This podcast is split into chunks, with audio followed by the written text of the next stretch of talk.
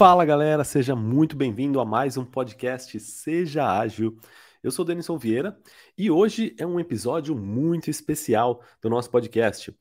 No episódio de hoje a gente vai falar sobre o livro Scrum, a arte de fazer o dobro do trabalho na metade do tempo. E por que, que é um episódio especial?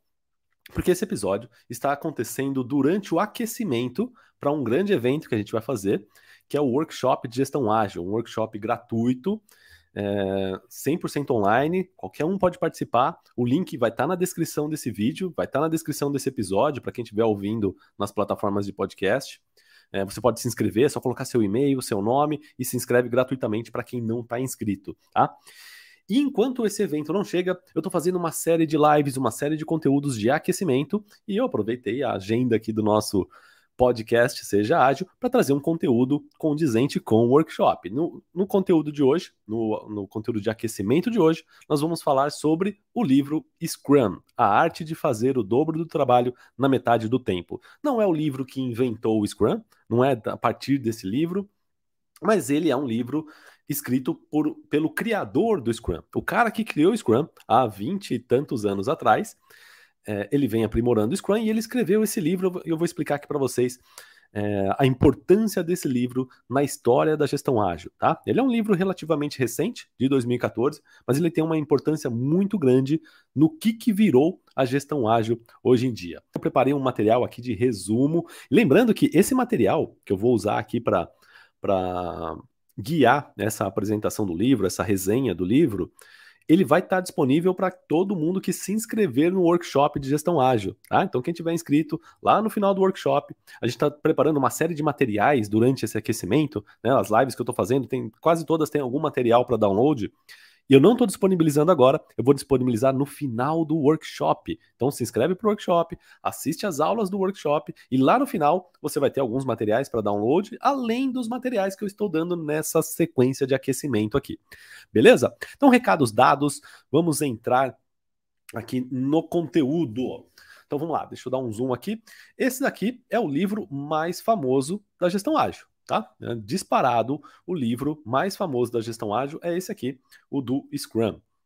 A arte de fazer o dobro do trabalho na metade do tempo. E logo de cara, já uma ressalva, que essa capa que ela gera uma dúvida em muitas pessoas. Eu não sei se você tem essa dúvida, é, mas quando ele diz fazer o dobro do trabalho na metade do tempo, muita gente pensa, pô, eu vou trabalhar o dobro? Não é isso, tá? Não quer dizer trabalhar o dobro.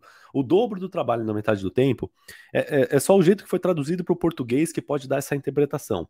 Mas o que ele quis dizer aqui é a arte de entregar o dobro de resultado ou o dobro de valor para o teu cliente na metade do tempo. Tá? Como fazer mais com menos tempo ou fazer entregar mais com menos esforço. É isso que é a grande promessa do Scrum, tá bom? É, e só para eu saber se tá, se tá todo mundo vendo aqui, coloca nos comentários, quem estiver assistindo aqui e estiver vendo ao vivo, coloca nos comentários só para eu saber se o áudio e o vídeo tá ok, tá? Só para não, não ficar aqui. Porque eu, eu tô falando, aí ninguém fala nada, eu falo, caramba, será que eles estão me ouvindo? Coloca nos comentários só para eu saber se tá tudo bem, tá bom? Então vamos lá, enquanto isso eu vou prosseguindo aqui. Esse livro só para você entender o contexto histórico aqui, que eu comentei que esse é um dos livros mais importantes, né, para o momento que, que a gente está vivendo na gestão ágil hoje, é, eu trouxe aqui uma cronologia de quando aconteceram os principais eventos aqui relacionados ao Scrum, tá? Ah, tô vendo o pessoal falando que áudio ok, tudo ok, beleza, obrigado, gente, show de bola, obrigado mesmo aí pelo, pelo feedback. Então vamos lá. O Scrum ele nasceu em 1993, tá? Foi quando o Jeff Sutton e ele, inclusive, eu, eu trouxe essa cronologia, né, nessa resenha do livro, porque ele conta isso daqui dentro do livro. Ele começa esse livro explicando é, para a gente, né, como que ele concebeu as ideias do Scrum. O Jeff ele foi é, um profissional, ele, ele iniciou sua carreira na, na área militar, tá? Ele foi piloto de eu não lembro agora o tipo de avião, avião de reconhecimento, era alguma coisa assim. Ele, ele foi para a guerra do, do, Vietnã, na época, né? É, como piloto do, dos aviões lá. Não era um avião de caça, era um avião de reconhecimento. Eu não entendo muito bem a parte militar, mas pelo que eu entendi, é, é, um avião que não tem mais, não se usa mais hoje em dia, porque hoje em dia a gente tem satélite, GPS, aquela coisa toda. Na época dele, tinha um avião que fazia o reconhecimento antes da, da área que ia ter a guerra, né? Para depois a, as pessoas irem. Hoje não tem mais avião que precisa fazer um reconhecimento. A gente tem imagens de satélites, né? A gente vê em tempo real que está acontecendo as coisas. É, mas o, o, o, Jeff Sutherland, criador do Scrum, ele era um cara, é, era um piloto que fazia isso, né? Ele tra tra trabalhava lá, tal, é, no exército americano, foi enviado para o Vietnã para fazer esse tipo de trabalho. E ali ele aprendeu um negócio quando ele estava lá no Vietnã, uma técnica da, do, do, dos militares americanos, né? Que era em toda situação de perigo, e ele tinha que viver isso, né? Porque eu, eu fico imaginando essa situação. Você é um piloto de reconhecimento, então ele sobrevoava a área de guerra antes das tropas chegarem.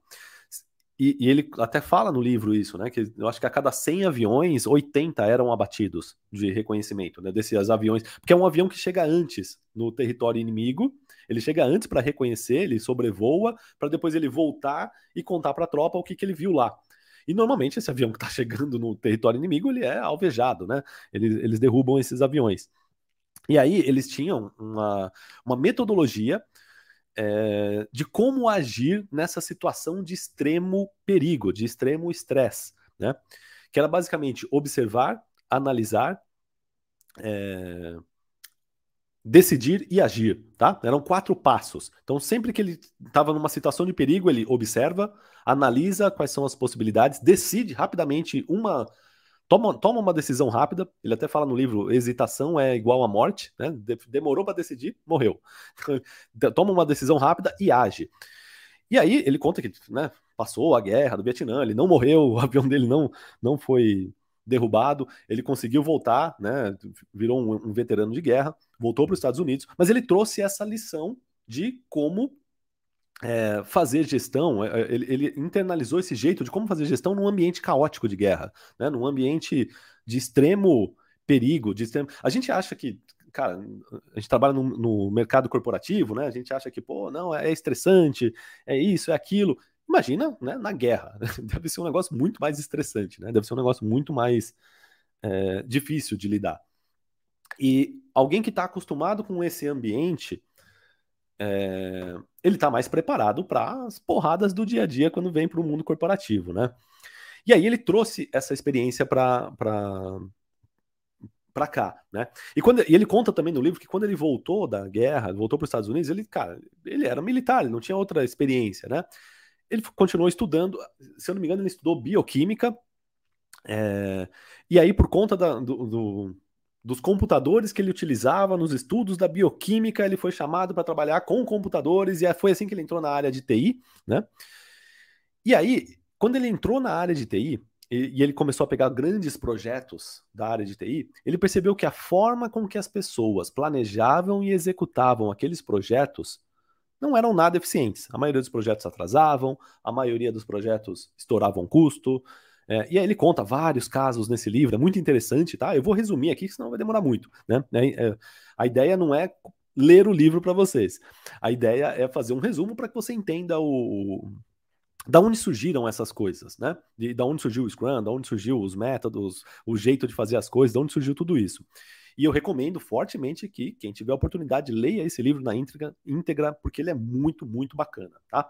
Mas voltando aqui. Então, o Jeff voltou para os Estados Unidos, começou a estudar, é, começou a trabalhar em empresas e começou a ver o jeito que as pessoas faziam planejamento e execução dos projetos e viu que, cara, e a, aquilo não estava funcionando. É, as coisas sempre atrasavam, sempre estouravam custo, o cliente estava sempre insatisfeito. E, e ele percebeu que um, a forma com que as pessoas estavam organizando e, e, e fazendo o planejamento dos seus projetos, usando gráfico de Gantt, cronograma, é, diagrama de caminho crítico, eram técnicas que o exército americano já tinha usado na Primeira Guerra, coisa que eles usavam para planejar ações é, em 1910, em 1915, e que a NASA passou a utilizar para planejar as suas missões espaciais logo no princípio. Ele falou, cara, mas hoje em dia o mundo não é mais igual àquele. O mundo não é mais assim, né? Isso em 1900 e na década de entre 80, década de 80 e década de 90, né? Ele já achava que, cara, o mundo não é mais igual a era há tantos anos atrás para se planejar do, e executar os projetos do jeito que faziam antes. Por isso que tá uma bagunça, por isso que nada tá funcionando, né? E aí ele começou a experimentar novas formas de pesquisar novas formas de organizar as equipes, de organizar o trabalho, de organizar. E aí ele trouxe essa, essa vivência dele do exército, de, de lidar com ambientes caóticos, de como decidir rapidamente, trabalhar rapidamente, ter um time coeso, é, uma equipe realmente coesa, é, comprometida entregar o resultado, né? uma equipe que, cara, é, as, num ambiente de guerra, uma falha pode ser, significar a morte de todo mundo. Né? Então ele estava acostumado com esse tipo de ambiente. E ele traz isso para cá.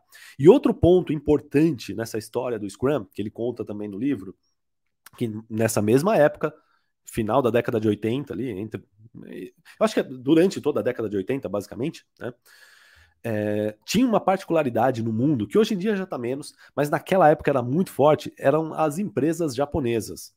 As empresas japonesas, elas na, na, década de 80 e década de 90 dominavam o, basicamente é, a inovação no mundo, tá? Então você pega Sony, é, Panasonic, Toyota, Honda, eram empresas que estavam explodindo e o Japão saiu né, do período pós-guerra, lá na Segunda Guerra Mundial, de um país pequeno, uma economia pequena, para ser a terceira maior potência do mundo. Né? E era um fenômeno. Todas as escolas de negócio estavam querendo estudar o que os japoneses estavam fazendo. E o Jeff também fez a mesma coisa. Tá? Então ele pegou o que ele aprendeu como é, militar, como ele aprendeu a organizar as coisas num ambiente de guerra, pegou estudos de, das empresas japonesas, o que, que os japoneses estão fazendo, e aí ele percebeu que os japoneses, na verdade, não inventaram tanto, muitas das coisas não foram nem inventadas pelos japoneses, né? O core daquilo tudo que os japoneses estavam fazendo é, foi ajuda de um americano que é, cara, ele é super reverenciado lá no Japão, que é o William Deming. Obviamente já morreu, né? Mas ele é um herói, né, para os japoneses. Eu sei porque eu trabalhei na Toyota há muitos anos e eu lembro que lá na Toyota, os japoneses mesmo, cara, Deming era o, o deus para eles, né? E o Deming é um japonês que foi para o Japão justamente logo que depois da bomba de Hiroshima, bomba de Nagasaki, aquela coisa toda, a hora que acabou, né? E, e o, terminou aquela guerra, o Japão estava devastado e os americanos mandaram o, o Deming, né, que era um estudioso estatístico da qualidade, foi para o Japão para ajudar na reconstrução da indústria japonesa. E o Deming levou é, vários conceitos de teorias da qualidade e ele foi ajudando e foi aprimorando isso junto com os japoneses lá no Japão. E deu tanto certo isso que o Japão né, saiu de um país devastado para a terceira potência mundial. E o Jeff ele passa a estudar isso. Pô, esse jeito dos japoneses trabalharem, esse jeito que em inglês significa lean, né? Um jeito enxuto, que é eliminando desperdícios, é, procurando fazer é, aquilo que realmente importa, com equipes pequenas, autônomas, é, com transparência no trabalho, respeito pelas pessoas, é, enfim, uma, uma série de, de, características que tinham essas empresas japonesas, esse jeito deles de tra trabalharem que estava assim, sendo muito sobressalente ao resto do mundo. É, então o Jeff, olhando isso, ele une esses mundos e cria, começa a criar é, nas empresas que ele estava trabalhando lá nos Estados Unidos, ele começa a criar modelos de trabalho, formas de organizar o trabalho baseado nisso tudo. Tá? E dá certo, dá, dá muito certo. Inclusive, é, é, lendo um dos artigos escrito por dois pesquisadores japoneses, que é o Takeuchi Nonaka, que nesse artigo eles descrevem que as empresas japonesas trabalham como equipes de rugby. Sabe, rugby, aquele esporte que as pessoas. Parece futebol americano, só que é sem todas aquelas máscaras, sem aquilo tudo, né? Mas é muito parecido. É, que pega a bola e sai correndo e tem que ir batendo em todo mundo. É, nesse artigo, os japoneses que está, esses dois pesquisadores japoneses que estavam analisando as empresas, eles fizeram, eles usaram uma analogia com esse jogo do rugby, dizendo que as equipes japonesas trabalhavam tal qual as equipes de rugby numa jogada que chama Scrum. Tem uma jogada no rugby que se chama Scrum, que é quando os jogadores se abraçam e vão todo mundo contra o adversário tentando empurrar a bola para frente. Tá? E é uma jogada onde o time se abraça e eles unem as suas forças para ir para cima do adversário. Em, cima de um objetivo. E ele diz que é, é, essa forma de organizar o trabalho dos japoneses se assemelha muito a essa jogada do Scrum né, no, no rugby. E aí o Jeff achou essa analogia muito interessante, né? E ele, ele achou que isso cabia muito para aquilo que ele estava querendo fazer, e ele deu o um nome para essa o, é, forma nova de organizar o trabalho que ele estava criando de Scrum. Foi assim que nasceu o Scrum. Tá? E aí o Scrum se expande no Vale do Silício. né, que o Vale do Silício é onde estão as principais empresas de tecnologia do mundo, né, Google, Facebook, Apple, é, as principais empresas que realmente, literalmente mudaram o mundo nos últimos anos, é, a maioria estão sediadas ali no, no, Vale do Silício. O Jeff Sutherland, né, o criador do Scrum, implementou o Scrum na maioria delas, em quase todas elas, virou moda no Vale do Silício, né, nessa época, na década de 80, década de 90. É, e isso foi se expandindo demais, né? E, e, junto com essa comunidade que foi sendo criada em torno desse novo jeito de organizar as coisas, esse novo jeito de trabalhar, é, toda essa comunidade foi ajudando o Jeff a refinar o Scrum, tá? Inclusive, em 2003, é, alguns anos depois do, do atentado de 11 de setembro, o, inclusive o Jeff conta isso no livro também, tá? No, nesse livro aqui do, por isso que eu trouxe para cá, tá? Ele conta esse case bem detalhadamente lá no livro, como que funcionou, tal. Mas basicamente para resumir aqui essa história do, do FBI, o FBI antes do Osama Bin Laden jogar os aviões lá nas torres do 11 de setembro, eles tinham um sistema de informação muito ineficiente. Era tudo. Sabe quando você, é, sei lá, tem que fazer um relatório para alguém, de um. Imagina que um pesquisador do FBI tá com algum suspeito ali, encontrou algum suspeito. Ele vai fazer um relatório sobre aquele suspeito. Ele tinha que imprimia aquele relatório em três vias. Uma via ficava com ele, por caso de extravio. Uma segunda via era enviada para a área de aprovação de relatório, alguém ia aprovar aquele relatório. E uma terceira via, ele tinha que pegar uma caneta vermelha e circular as palavras-chave que seriam indexadas daquele relatório para caso alguém precisasse pesquisar alguma coisa. Tá? É, e aí aquela via que, que ia para uma aprovação, ela era carimbada fisicamente, recebia um número, um número à mão sobre aquele relatório e depois aquilo era arquivado.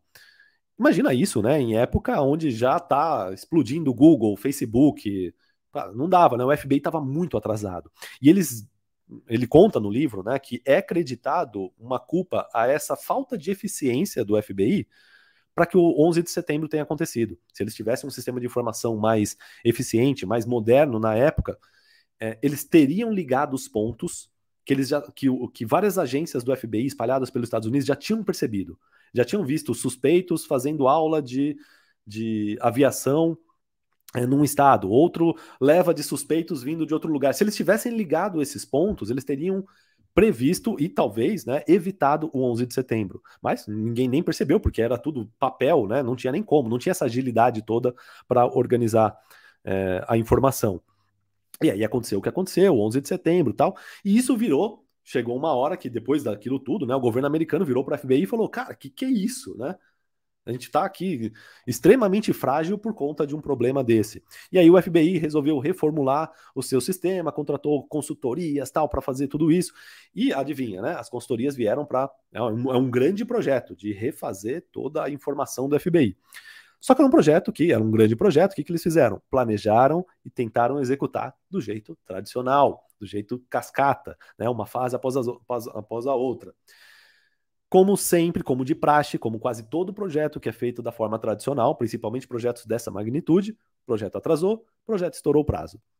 O Jeff conta os números nesse livro, né, mas era coisas na ordem de o projeto estava orçado em 170 milhões de dólares, já tinham gastado 400 e não sei quantos milhões e não tinha feito nem a metade.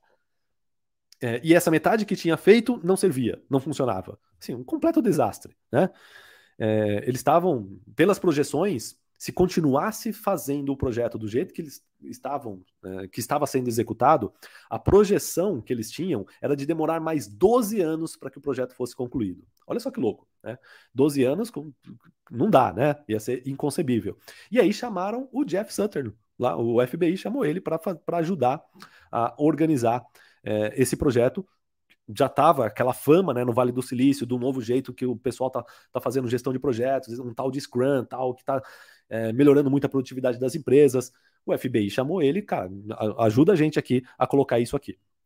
Ele pegou esse projeto, eles, né, juntos lá, pegaram esse projeto, é, enxugaram, percebeu que tinha muito, muito, muito desperdício, muito, muita burocracia, muito papelada, muito documento sendo criado sem necessidade, enxugou tudo, reduziu o tamanho da equipe, em menos aqui, eu acho que tinha 200 e poucas pessoas, reduziu para um time de 40 pessoas, é, e realmente começou a colocar o processo do Scrum. E aí aquele projeto que pelas estimativas novas deles iam demorar mais 12 anos, eles entregaram tudo em agora não lembro exatamente os meses, acho que oito, seis ou oito meses, alguma coisa assim, tá? Entregou assim num tempo absurdamente mais curto. Isso ficou muito famoso e isso ajudou, né, de novo a impulsionar o Scrum. Pô, todo mundo queria saber, cara, o que, que é esse negócio que salvou lá o projeto do FBI? E o Scrum começou a tomar cada vez proporções maiores, tá? Até que em 2010, tamanho estava a proporção disso, eles resolveram criar a primeira versão do Scrum Guide. E aí se tornou um método realmente oficial. Né? Vamos criar um guia de como implementar o Scrum. Hoje é, ele já está algumas versões à frente, né? Cada dois anos nós temos uma versão nova do Scrum Guide. É... Mas não muda muito, é muito semelhante até essa primeira versão, a, a última versão. Vai, eles vão só refinando uma coisa ou outra, tá? Mas enfim, é, é, se é criado aí em 2010 um guia oficial do Scrum. Só que até esse momento, até 2010 mais ou menos, ou, ou até 2012, 13, o Scrum ainda era muito forte apenas na área de tecnologia, por conta de toda essa questão que se expandiu ali no Vale do Silício e em, em desenvolvimento de sistemas, né? Ajudou o FBI na área de desenvolvimento de sistemas e, e, e, dentre outras coisas, mas era muito forte na área de TI. E o, o, só que gestão ágil, a gente já sabe, né? Não é uma coisa, é uma forma de organizar o trabalho. Você pode organizar o trabalho de qualquer área, de qualquer lugar, de qualquer empresa. E o Jeff sabe disso. Tanto que, é, apesar de, é, dessa demanda forte pela área de tecnologia, pelo é, por Scrum, ele já estava colocando o. Ah, o pessoal está falando que tá na primeira parte. ainda tá, ainda estou aqui no, no cronograma, tá? Eu ainda não, não, não foi para lá ainda. É, o Jeff já foi colocando isso em outras empresas, tá? Então ele já foi testando esse jeito de organizar o, filho dele é, é, jornalista da NPR, que é uma é uma aqui no Brasil a gente não tem isso, né? Mas lá é, é uma, uma é tipo uma Globo, um, um canal de TV um canal de rádio, né, um canal de comunicação, de, de jornalismo, vamos chamar assim, de jornalismo. Um canal de jornalismo que é público, né, é, é, do governo americano. Só que é muito forte, assim, não é igual as coisas públicas que tem aqui no Brasil, né, que, que é, lá é muito forte, é um canal muito forte. E o filho dele é jornalista desse canal e ele colocava Scrum no jornalismo ali. Ele era correspondente de, de outros países e ele ia lá e colocava Scrum ali. É, e ele foi colocando Scrum cara, na indústria automobilística, foi colocando Scrum em escolas, ele foi ajudando a disseminar o Scrum, mas em off, né? Até que chegou um momento que ele falou: cara, isso aqui não pode ficar só limitado a TI, e eu preciso dar voz a esse negócio para o resto do mundo, porque isso aqui ganha muita produtividade, ganha muito, melhora muito a organização, aquilo tudo. E aí, em 2014, ele resolve escrever esse livro aqui, que é o Scrum, a arte de fazer o dobro do trabalho na metade do tempo. E o objetivo dele aqui é, nessa época foi justamente expandir os horizontes do Scrum para além da área de tecnologia. Peraí, deixa eu só tirar aqui que tá. Pronto. Só um minutinho, que travou aqui minha, minha tela. Beleza. Então vamos lá. É, e aí, isso em 2014, né? E isso, essa ideia pegou, essa ideia explodiu, e nos, nos dias atuais, né? O Scrum ele é usado por todo tipo de empresa, todo tipo de projeto. Então, eu contei essa cronologia porque é, é justamente o, o esse livro, ele, o, o, Jeff abre o livro contando essa historinha. Por isso que é muito bacana esse livro. Ele conta a história de como é que a gente chegou até aqui. Da onde nasceu o Scrum, da onde ele aprendeu tudo isso. Aí ele vai contando vários cases. Esses cases que eu só pincelei aqui por cima, no livro, são todos contados em detalhes né? Ele conta as pessoas, é, ganhou produtividade, quanto que ganhou, né? Quanto que era antes, quanto que ficou depois, quanto custava antes, quanto custou depois. Ele, ele conta todos os detalhes, é muito bacana, né? É... Mas o, o grande ponto é isso aqui, tá? Eu trouxe até um trecho que o Jeff escreveu aqui no livro. Né? Eu trouxe aqui é, do jeito que está escrito lá, que ele diz: Foi por isso que eu escrevi esse, escrevi esse livro para revelar e explicar o sistema de gerenciamento do Scrum para setores de negócio fora do mundo da tecnologia. Então, o grande objetivo desse livro foi justamente esse. Tirar o, o, o Scrum daquele silo, ele tá, é muito forte só na área de tecnologia. Fala, cara, isso não pode ficar limitado só a programadores, a, ao pessoal de desenvolvimento de sistemas, não pode ficar limitado a isso. É uma, uma maneira muito bacana de organizar o trabalho que que pode ajudar muita gente, eu quero ajudar muita gente com isso. Esse foi o grande objetivo do livro, tá? E eu acho que ele atingiu é, com com muito sucesso esse objetivo, porque hoje em dia a gente vê Scrum em tudo quanto é lugar, né? É, aqui na Mindmaster mesmo, o, nosso a, a, nossa audiência como um todo, e até os nossos alunos, eu diria que a, a audiência, eu sei que é 80% não é de tecnologia, os alunos é um pouquinho menor, acho que é 75%, não são de tecnologia, e, ou seja, né, só 20% são profissionais de tecnologia e 25% dos alunos nossos trabalham com tecnologia. A grande maioria não é mais. Esquece. Assim, o Scrum, Scrum e gestão ágil, métodos ágeis como um todo já saíram desse silo da tecnologia. Hoje em dia é realidade, é a nova forma de fazer gestão em qualquer empresa, então, no, no mundo inteiro. Mas se a gente voltar no tempo, aqui em 2014, que não está tão tanto tempo assim atrás, né? Mas se a gente voltar para 2014, não era bem assim, tá? Em 2014 ainda era um negócio muito restrito à tecnologia. E o, o movimento para expandir isso para fora começa justamente com esse livro. Por isso que eu falo que esse livro tem uma importância histórica é, muito grande na gestão ágil. Porque. Peraí, deixa eu só tirar aqui. Pronto, é que tá fazendo um, um, um, um, eco aqui no som do, do microfone, agora eu consegui desligar, aí para de me atrapalhar. Então, esse livro, ele tem um, ele, ele marca uma época muito histórica no, na gestão ágil, porque ele é talvez aquele ponto de inflexão onde a gestão ágil deixa de ser algo muito conhecido só pelo público da tecnologia e passa a ser uma nova norma de gestão para todas as empresas, para todo o mercado de trabalho, tá? E aí eu trouxe aqui um resumo dos principais pontos né, que tem no livro, além da, dessa cronologia, além da história. Então, o, a primeira coisa que depois que o Jeff conta a história, ele entra no livro, ele começa a explicar o, como é que funciona, o modus operandi do Scrum, né? essa, essa forma de pensar e qual que é a grande mudança que isso traz. E ele começa dizendo que é uma é, que o Scrum veio para mudar a forma atual de gestão tradicional. Tá? Qual que é a forma de gestão tradicional? O que, que é gestão tradicional?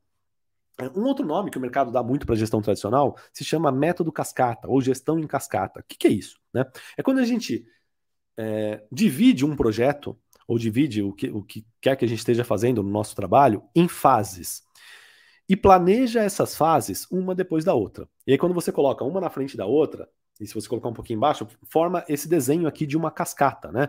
É como se fosse, eu faço primeiro uma fase, a hora que essa fase acabar, eu vou para a próxima, a hora que acabar essa, eu vou para a próxima, até finalizar o projeto quando você divide o projeto em fases. Né? Então, no exemplo aqui, eu trouxe até o mesmo exemplo que o Jeff coloca no livro. Você tem o início do projeto, aí você tem uma fase de descoberta, e você descobre os requisitos do projeto, o que vai ser feito naquele projeto. Aí você tem uma fase de planejamento, onde você faz um planejamento técnico do que vai ser feito, do que vai ser executado no nosso projeto, tecnicamente, né? E aí depende de cada área, da tecnicidade de cada área, né? Cada área tem, tem sua particularidade técnica. Mas normalmente, em planejamentos tradicionais, a gente levanta tudo o que precisa fazer, depois faz um planejamento de como fazer tecnicamente aquilo tudo, e depois realmente a execução da, entre uma fase de execução de tudo isso que foi planejado e, por último, a fase de teste e validação e entrega para o cliente, ou enfim, né, isso varia muito também de cada fase, de cada, de cada área, mas é basicamente isso. Né? É, o, todo o projeto foi dividido em fases e cada fase foi entregue uma depois da outra. Esse é o modelo tradicional de gerenciamento de projetos, é aquilo que eu comentei, que o Jeff até fala no livro, né? Isso nasceu na, no, na, em 1910, 1900 e pouco, de se organizar projetos desse jeito. Né? Isso não funciona mais hoje em dia. O que, que, acontece com esse, com esse método passo a passo em cascata? E, e assim, uma coisa que é, é, praxe né, de mercado tradicional. Você pega, divide esse projeto em fases e depois monta um negócio chamado gráfico de Gantt. Tá? Inclusive, Gantt, Henry Gantt, foi um dos caras, ele era um dos conselheiros do exército americano da Primeira Guerra Mundial que, e, e aí ele montava esses, esses diagramas né, de barras, é, onde você tem aqui uma linha do tempo em cima e as barrinhas de cada fase do projeto sendo mostrada aqui embaixo é, em ordem. É daqui que vem o nome cascata, vem, vem, tudo isso. Vem desse cara aqui, do cara chamado Henry Gantt, que criou esse gráfico de Gantt, que muita gente chama de cronograma, tá? Que hoje em dia é, é comum, é, é meio que sinônimo para muita gente é um gráfico de Gantt é um cronograma. Um cronograma é um gráfico de Gantt. Né? Então, basicamente, os projetos planejados de forma tradicional, eles seguem fases, é criado um gráfico de Gantt, ou um cronograma desse projeto, e aí não obstante, as pessoas procuram planejar 100% do trabalho usando esse gráfico de Gantt, tá? Todas as tarefas de todo, de tudo que vai ser entregue, de tudo que precisa ser feito no projeto, independente do tamanho do projeto, é calculado, colocado um, essa tarefa depende daquela, coloca todas as dependências entre elas, quem são responsáveis por cada um, a data de início, data de fim, quantas horas, qual a duração, uh, e tenta-se fazer isso para todas as fases do projeto. E aí, você pega projetos como no exemplo que o, que o Jeff deu aqui do FBI, né? Um projeto de anos. Né? Imagina você tentar detalhar as tarefas que serão executadas é, pelo time é, daqui, sei lá, 18 meses. O que, que vai ser feito na segunda, na primeira segunda-feira de fevereiro, daqui 18 meses, né? Daqui dois anos. Que, que eles vão fazer na primeira segunda-feira de fevereiro, às 3 horas da tarde? E você vai lá e coloca no gráfico de Gantt aquelas tarefas. Você tenta detalhar nesse nível né, o projeto inteiro. O que, que acontece? E isso acontecia demais. Né?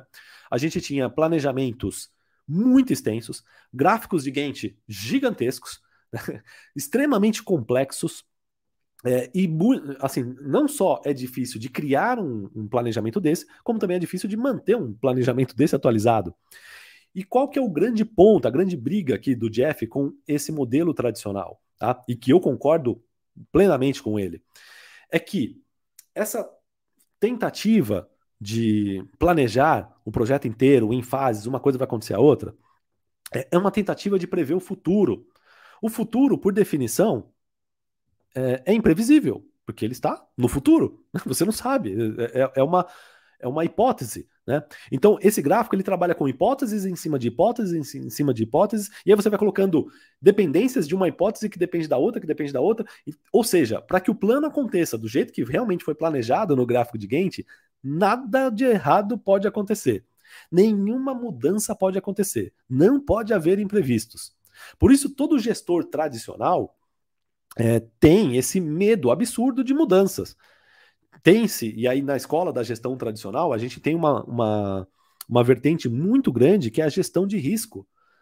É, por quê? O que é a gestão de risco? É a tentativa de evitar ou prever a todo custo todos os possíveis imprevistos que podem acontecer para já absorver isso no plano e ficar preparado para os imprevistos. Legal, é uma tentativa, mas na prática, o que, acontece?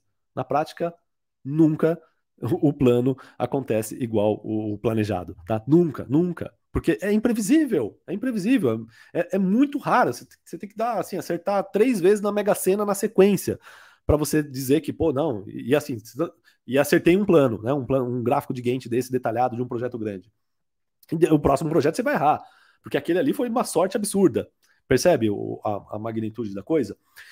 E os a maioria dos projetos no mundo eram feitos assim e ainda são, tá? Por incrível que pareça, como eu estou nesse mercado de treinamento, é, eu tenho alunos, né? Sei lá, nós passamos de 11 mil alunos já. Eu tenho contato com muitas empresas e ainda é essa, esse, esse modelo tradicional de gestão ainda é a realidade de muitas empresas no mercado, tá? Muita gente que está aí com cliente satisfeito, baixa qualidade, é, time é, equipe, né, com a moral baixa, trabalhando de final de semana, trabalhando até tarde, porque o projeto está atrasado, porque estourou o custo, porque tem a data e o cliente está brigando, sabe aquela, aquele caos na empresa? Você vai ver, pô, muitas vezes o problema não são as pessoas, é o sistema que é, é a forma de organizar o trabalho, o processo de trabalho é que é o culpado, não são as pessoas que estão ali, né? Elas nem têm culpa de estar naquela situação.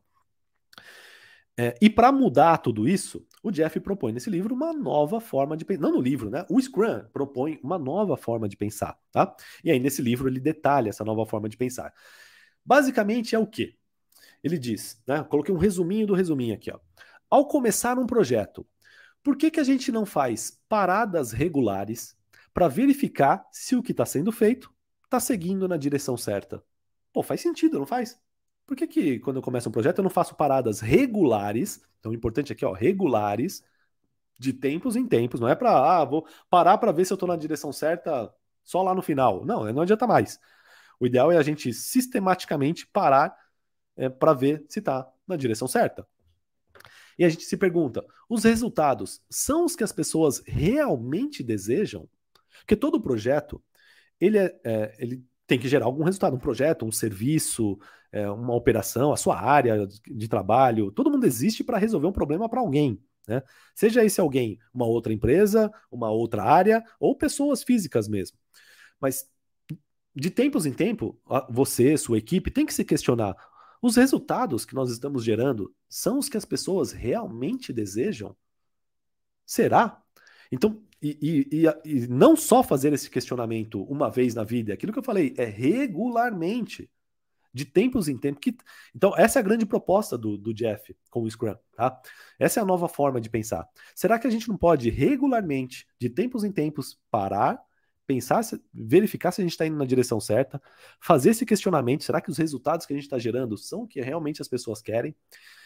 Além disso, será que existem maneiras de aprimorar a forma como, se, como estamos trabalhando, ou como estamos é, é, trabalhando para obter resultados melhores, será que dá para a gente melhorar o nosso jeito de trabalhar? E, de novo, a gente não vai fazer essa pergunta aqui uma vez só. A gente tem que fazer essa reflexão sistematicamente, em paradas regulares. Né? E quais seriam os obstáculos? Uma outra coisa importante, né? Então eu estou vendo se eu estou na direção certa. Eu estou vendo se não tem algum jeito melhor de, de, de, da gente fazer o nosso trabalho o tempo todo.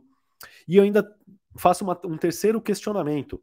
Quais seriam os obstáculos que estão impedindo as pessoas de irem mais rápido? Sempre tem obstáculo, toda equipe tem obstáculo, toda empresa tem obstáculo, sempre tem algum problema, alguma coisa que está atrapalhando, alguma, algum probleminha no processo que está impedindo as coisas de fluírem melhor. E às vezes a gente está tão acostumado com o jeito que a nossa equipe faz, com o jeito que a nossa empresa trabalha, que a gente nem percebe que tem uma ineficiência de processo. A gente só faz as coisas porque sempre foi assim, sempre foi assim que todo mundo fez, e ninguém nunca parou para questionar. O Scrum, ele entra para trazer de uma forma sistemática, tá aqui no processo para você questionar, para você não fazer as coisas no piloto automático, para sua equipe não fazer tudo do, do jeito que sempre fez. Então, de tempos em tempos, em paradas como ele chama aqui, paradas regulares. É, deixa eu apagar aqui que está começando a ficar uma bagunça esses riscos aqui, né? É, em paradas regulares, a gente fazer esses três questionamentos. Será que estamos na, na direção certa? Será que tem um jeito melhor da gente trabalhar? E quais são os obstáculos que estão impedindo a gente de seguir um fluxo aqui contínuo de trabalho, né, de ir mais rápido, de não ficar parando? Isso é o que o Jeff chamou de inspeção e adaptação. É inspecionar o trabalho constantemente e adaptar o trabalho e o modo de trabalhar de acordo com essa inspeção, de acordo com o que a gente verificou nessa inspeção. Então é um jeito de.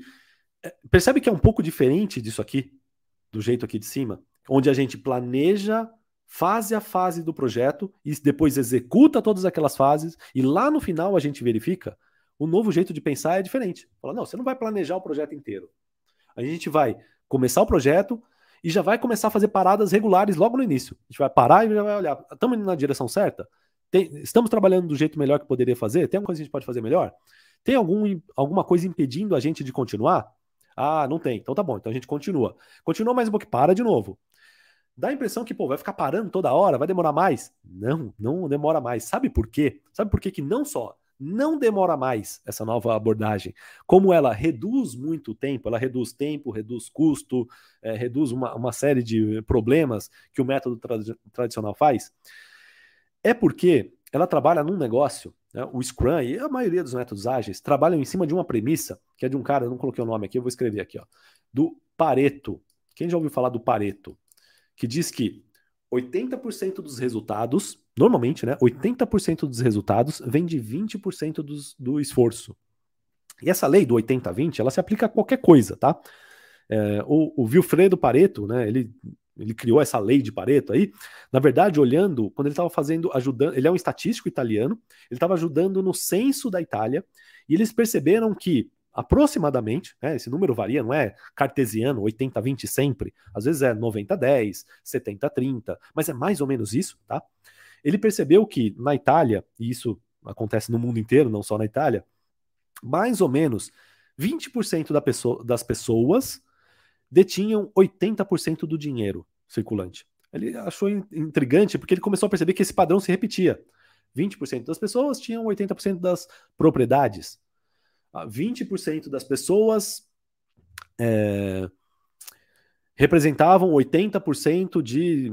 É, eu não lembro qualquer outra coisa. Mas, enfim, basicamente meio que se repetia esse padrão. Ele começou a perceber que isso se repete em tudo. Que 20% das causas são responsáveis por 80% dos. Ou, melhor, é, dos efeitos, exatamente, dos resultados, né?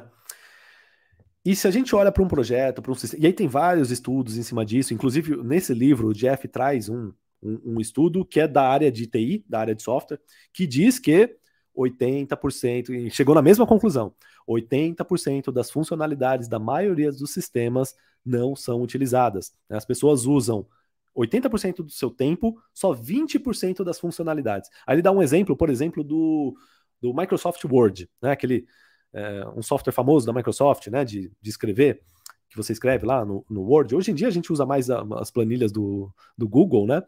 É, planilhas não, os Google Docs, né? Os documentos do Google. Mas muita gente ainda usa Word, Excel também, que ainda é famoso. E ele mostra lá, cara, o Word, o Excel, tem algumas coisas, tem, assim, tem muita coisa que, que dá para fazer ali dentro que as pessoas não usam nem 10% daquilo. O que, que isso significa? Que foi gasto esforço da Microsoft né, é, em desenvolver aquelas funcionalidades ali dentro. Foi gasto horas de pessoas pensando, fazendo, é, testando, para colocar tudo aquilo, vários botões, várias coisas, que 80% das pessoas não vão usar. Né? 80% das pessoas usam só 20% do que aquilo tem. É, e ele percebeu que isso acontece em tudo, inclusive nos projetos. 80% do resultado do teu projeto. Isso acontece até na, na, tua empresa, na tua área, em qualquer lugar. 80% do resultado que você gera provavelmente vem de 20% do esforço ou 20% das atividades que o seu time faz. E com isso na cabeça, o Jeff começou a matutar, cara, como é que a gente faz para criar um método que a gente trabalhe ou foque mais nesse 20% que traz 80% do resultado.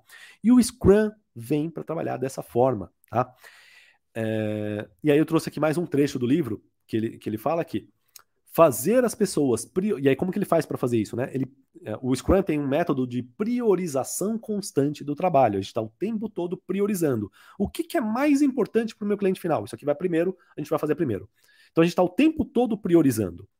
E aí ele diz que fazer as pessoas priorizarem de acordo com o valor as obriga a produzir aqueles 20% primeiro. E em geral, isso acontece muito, eu vejo, já vi isso acontecer na prática também, não é só o que o Jeff está falando, eu mesmo já vi isso acontecer. Em geral, depois que eles, esses 20% mais importantes foram concluídos, as pessoas se dão conta de que não precisavam dos outros 80%. E é aqui que o ágil quebra as pernas do método cascata, do método tradicional. Porque o método tradicional, você planeja o projeto inteiro. Você levanta, faz o planejamento, faz o, o levanta tudo que precisa ser entregue, tudo que precisa fazer do projeto inteiro. É, só que muitas vezes é aquilo, né? Só 20% daquilo é que realmente importa. Você está planejando, executando e priorizando e fazendo 80% de coisas que não precisa. Quando você usa Scrum ou outros métodos ágeis, a gestão ágil como um todo, a gente ataca primeiro os 20%, e aí a gente acaba muitas vezes tá, descobrindo que os outros 80% nem eram necessários. É, aquilo que parecia importante no início do projeto, na verdade, não era, tá? E a gente descobriu isso ao longo do projeto. O Scrum funciona assim, tá? Essa é a grande beleza do Scrum. É a gente ir aprendendo conforme a gente vai executando. O projeto aprende conforme executa. A equipe aprende conforme executa. A, a, empresa aprende conforme o projeto vai sendo executado. Ela não, não, parte do pressuposto que sabe tudo e vou planejar tudo e vou fazer um planejamento estratégico do, dos próximos três anos, porque eu sei tudo que é importante para daqui três anos. Você não sabe. Você não sabe. Você sabe no máximo o que é importante para daqui três meses, não para daqui três anos. Tá? Então o Scrum é, e outros métodos, como OKR, todos eles partem desse pressuposto de que vamos atacar no curto prazo, em pequenos ciclos de planejamento e execução, aquilo que a gente sabe que é o que é mais importante.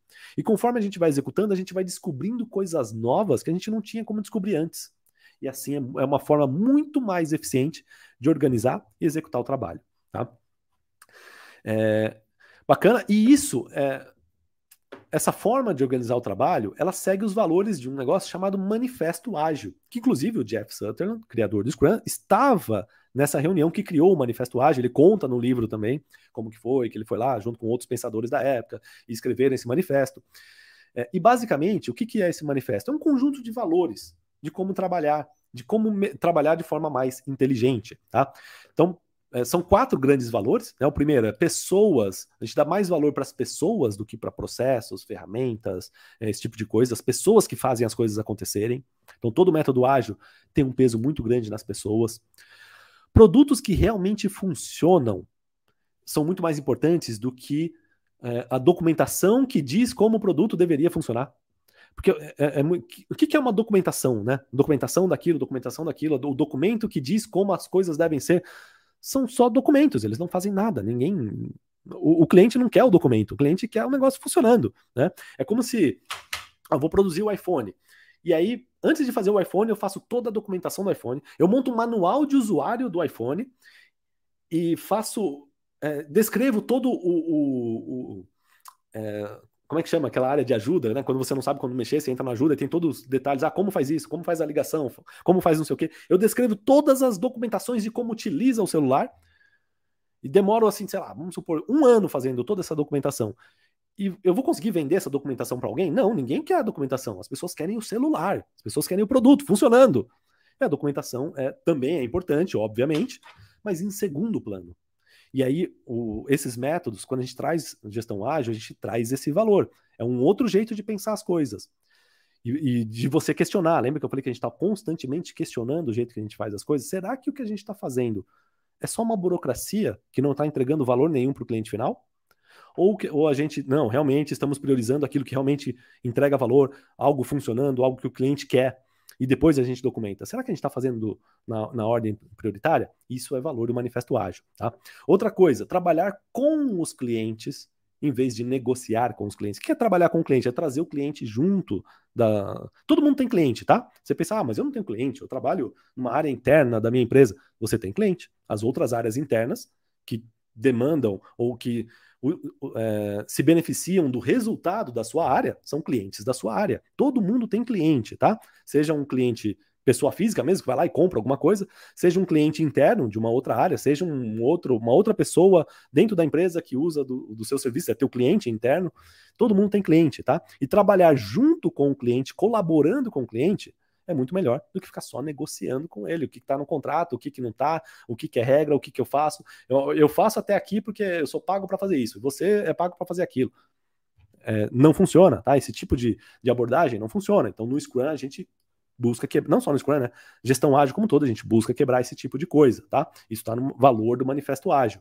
E por último, responder a mudanças é muito mais importante do que seguir um plano. É importante planejar, é importante ter uma direção, dar uma direção para o time, mas responder às mudanças quando elas acontecerem é muito mais importante do que ficar seguindo cegamente aquele plano.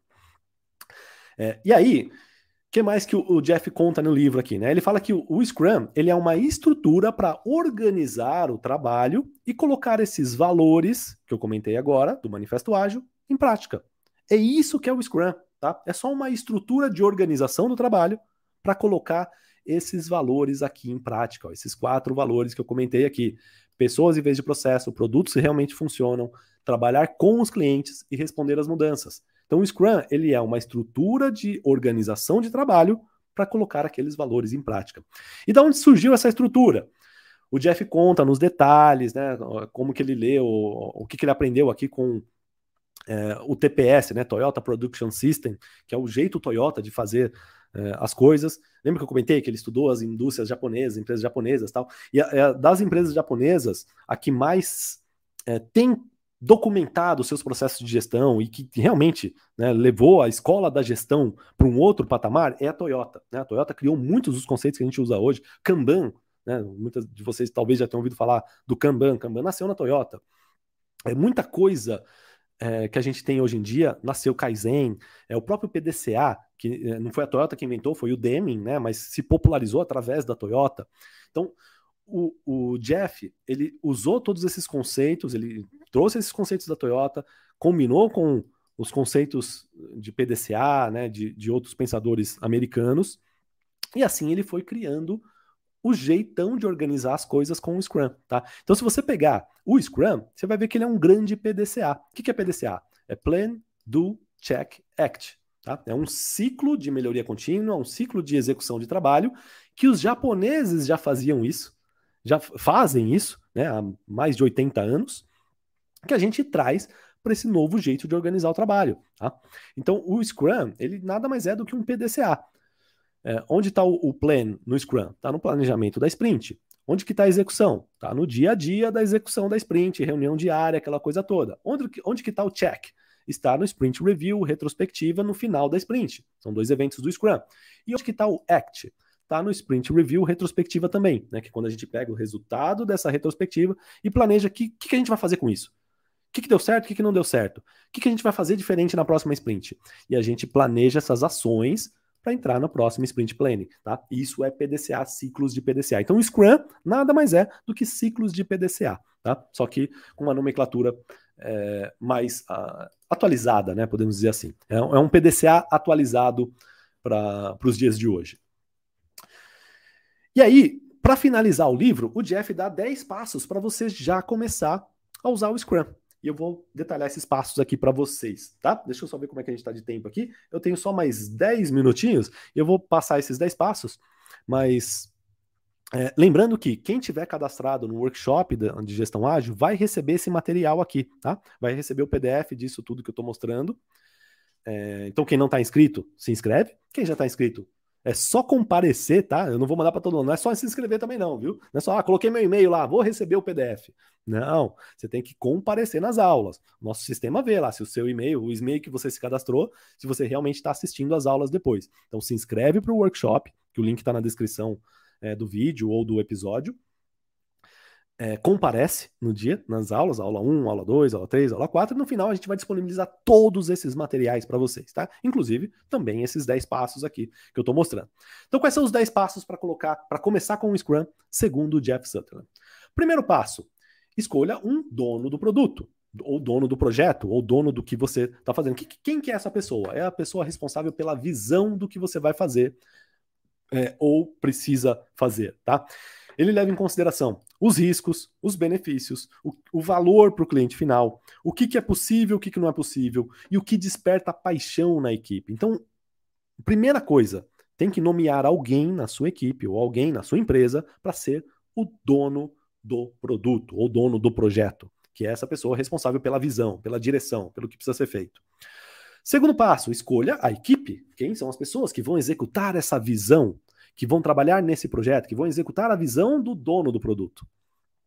Essa equipe precisa ter, muito importante, ela precisa ter todas todas as habilidades necessárias para pegar a visão do dono do produto e transformá-las em realidade. E aí entra um conceito do Scrum e de todos os métodos ágeis, que é o de equipes multidisciplinares. O que é uma equipe multidisciplinar? É uma equipe onde nós temos profissionais com todas as habilidades que são necessárias para fazer aquilo que, que precisa ser feito. É, no exemplo que eu dei aqui, para construir um telefone, o que, que eu precisaria ter? Ah, ia precisar ter o engenheiro que projeta o telefone, ia precisar ter o designer que ia fazer o design do telefone, ou precisar ter um alguém, um, um especialista em marketing para fazer o marketing do telefone. Enfim, eu ia montar uma equipe multidisciplinar com todas as, as habilidades necessárias para no final de uma sprint, no final do projeto, a gente realmente conseguir entregar algo pronto, tá? Então, equipes multidisciplinares. Não é equipe, ah, todo mundo só faz a mesma coisa. Isso não é uma equipe ágil. Tá? A equipe ágil é a equipe multidisciplinar. É, terceiro passo, escolha um mestre Scrum ou Scrum Master, tá? Aqui eu trouxe traduzido, porque no livro é, a tradução brasileira também veio traduzida, então fui fiel à tradução aqui do livro, mas praxe de mercado é falar em inglês, tá? É Scrum Master. Você vai ver muito por aí. Escolher um Scrum Master. Quem é o Scrum Master? Essa é a pessoa que vai orientar o restante da equipe em relação a essa estrutura do Scrum, essa forma de trabalhar do Scrum. O Scrum Master é o cara que entende esse negócio, que é um PDCA, que tem que ter uma reunião de planejamento, que trabalha em sprints, e os sprints são curtos, é, que de, no final da sprint tem que ter uma retrospectiva e tem que ter um, a, a, revisão do que foi feito. Entende esse processo todo, a reunião diária, que não pode passar de 15 minutos, né? Idealmente, né? Tem que ser até 15 minutos. O Scrum Master é alguém que vai ficar cuidando do processo, buscando remover todos os obstáculos que estão impedindo o time de trabalhar. Nomeie alguém para fazer isso, tá? Esse é o terceiro passo que o Jeff recomenda. Quarto passo, crie e priorize uma lista de pendências. O que é a lista de pendências? É uma lista detalhada de tudo que precisa ser feito, ou tudo que precisa ser construído para transformar aquela visão lá de cima em realidade. Tudo que precisa ser feito para aquela visão virar realidade. E essa lista de pendências vai ser o mapa do time. Tá? Em qualquer fase do projeto, a única e definitiva lista de tudo que precisa ser feito está aqui nessa lista em ordem de prioridade. O que é ordem de prioridade? O que é mais importante em cima, o que é menos importante embaixo. E quem que dá essa ordem de prioridade? O dono do produto, ou Product Owner, né? O nome que é, a gente usa o termo em inglês também no mercado, tá? Product Owner. Mas é, você pode falar dono do produto também, sem problema. É, quinto passo, faça estimativas para essas pendências. Ah, e detalhe, o nome que o mercado dá para essa lista de pendências é Product Backlog, ou só backlog. Carinhosamente todo mundo chama só de backlog, tá? Quando você ouvir falar de backlog, é isso, é uma lista de pendências, é uma lista de coisas a fazer, tá?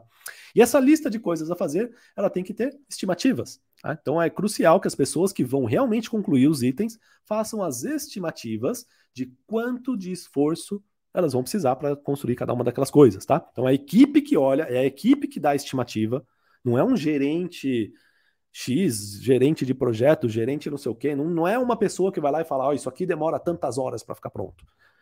E façam aí. Não. É, quando a gente trabalha com ágil, trabalha com Scrum, a gente entende que as pessoas que põem a mão na massa, as pessoas que realmente fazem, são as, melhor, as melhores pessoas para dizer quanto elas gastariam para fazer aquilo, para dar as estimativas. Tá? Então é o time, é a equipe que traz a estimativa de esforço. Tá? E a equipe olha para cada item e vê se aquilo é factível, se tem todas as informações que eles precisam para fazer o trabalho, se não, se eu preciso de mais, é, de mais detalhes, é, se tem uma definição de pronto, né, definição de feito, definição de quando que eu posso considerar que algo está pronto. Ah, quando tem isso, quando tem aquilo, quando tem aquilo. Tem uma definição de quando que considera pronto. É, enfim, né, essas perguntas que a equipe faz para poder dizer, ó, legal, essa lista aí dá para fazer.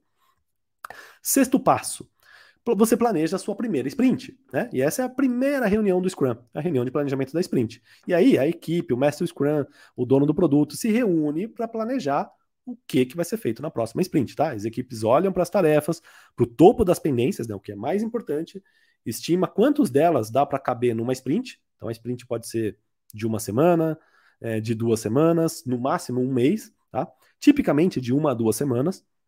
E aí o time olha para aquilo, para aquela listona de pendências e fala: hum, em uma semana a gente consegue fazer isso, isso, isso, isso. E aí traz para o planejamento, planeja para essa sprint o que dá para fazer, tá?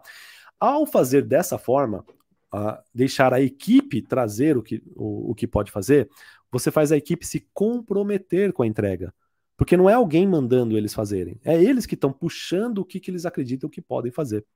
É uma diferença sutil, mas que faz uma diferença muito grande no dia a dia depois. E essa diferença grande é, é a diferença do comprometimento. Porque quando a pessoa puxa para fazer, quando ela diz, não, deixa comigo que eu faço isso, ela se compromete muito mais do que quando alguém chega para ela e fala, faz aí. então o Scrum também ganha muito com isso na questão do comprometimento. Né?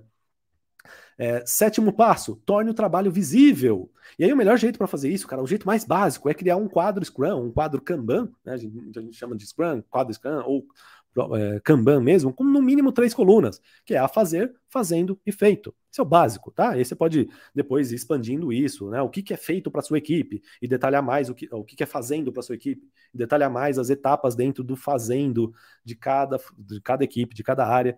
Mas enfim, o mínimo é a, coisas a fazer, coisas sendo é, feitas e coisas prontas. Fazer um Kanban disso para ficar visível, né? O que está é, o que tá, é, em cada status. Oitavo passo, faça reuniões diárias, todos os dias, no mesmo horário, durante não mais do que 15 minutos. A equipe e o Scrum Master se reúne para rapidamente falar o que fez ontem, o que vai fazer hoje e se tem algum obstáculo. E isso é tudo. É só isso a reunião, tá? Por isso que ela demora no máximo 15 minutos. É para não é, não é para tomar muito tempo, não. É só para todo mundo saber o que está acontecendo e, e as pessoas poderem se ajudar. Essa é o escopo da reunião diária. Nono passo: revise o trabalho feito né? É uma, aí é uma reunião onde a equipe mostra o que, que ela conseguiu fazer ao longo da, da sprint.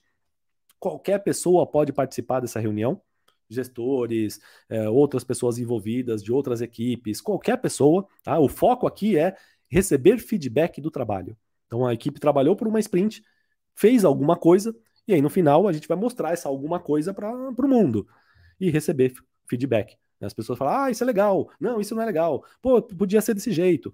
Receber né, essas sugestões. E o décimo passo para colocar o Scrum na prática é fazer a retrospectiva da sprint. O que é retrospectiva? Logo depois daquela reunião de revisão do que foi feito, que pegou o feedback e tudo mais, a equipe se reúne e pensa no que, que deu certo, o que, que não deu certo e o que, que pode melhorar no próximo sprint. Né? E aí é uma reunião mais interna, tá? Lembra? Anterior podia participar qualquer um, essa daqui não, é só quem realmente trabalhou, para justamente fazer uma reflexão da forma que foi trabalhada. Qual que é o aprimoramento no processo que a gente pode fazer, que a gente já pode implementar para a próxima sprint para melhorar alguma coisa, o jeito que a gente trabalha. É isso que a gente vai fazer nessa, nesse último passo, tá?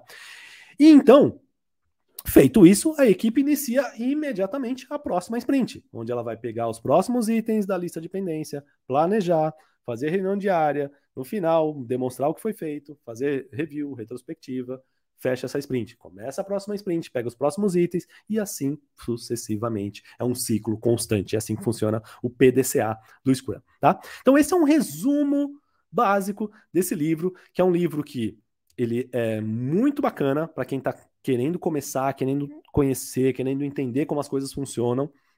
É, esse material que eu usei de base para falar do livro, esse resumo que a gente montou aqui na Mindmaster, eu vou disponibilizar para todo mundo que estiver cadastrado é, e assistir e comparecer no workshop de gestão ágil. Então se inscreve lá, quem não está inscrito, para você poder receber o PDF disso.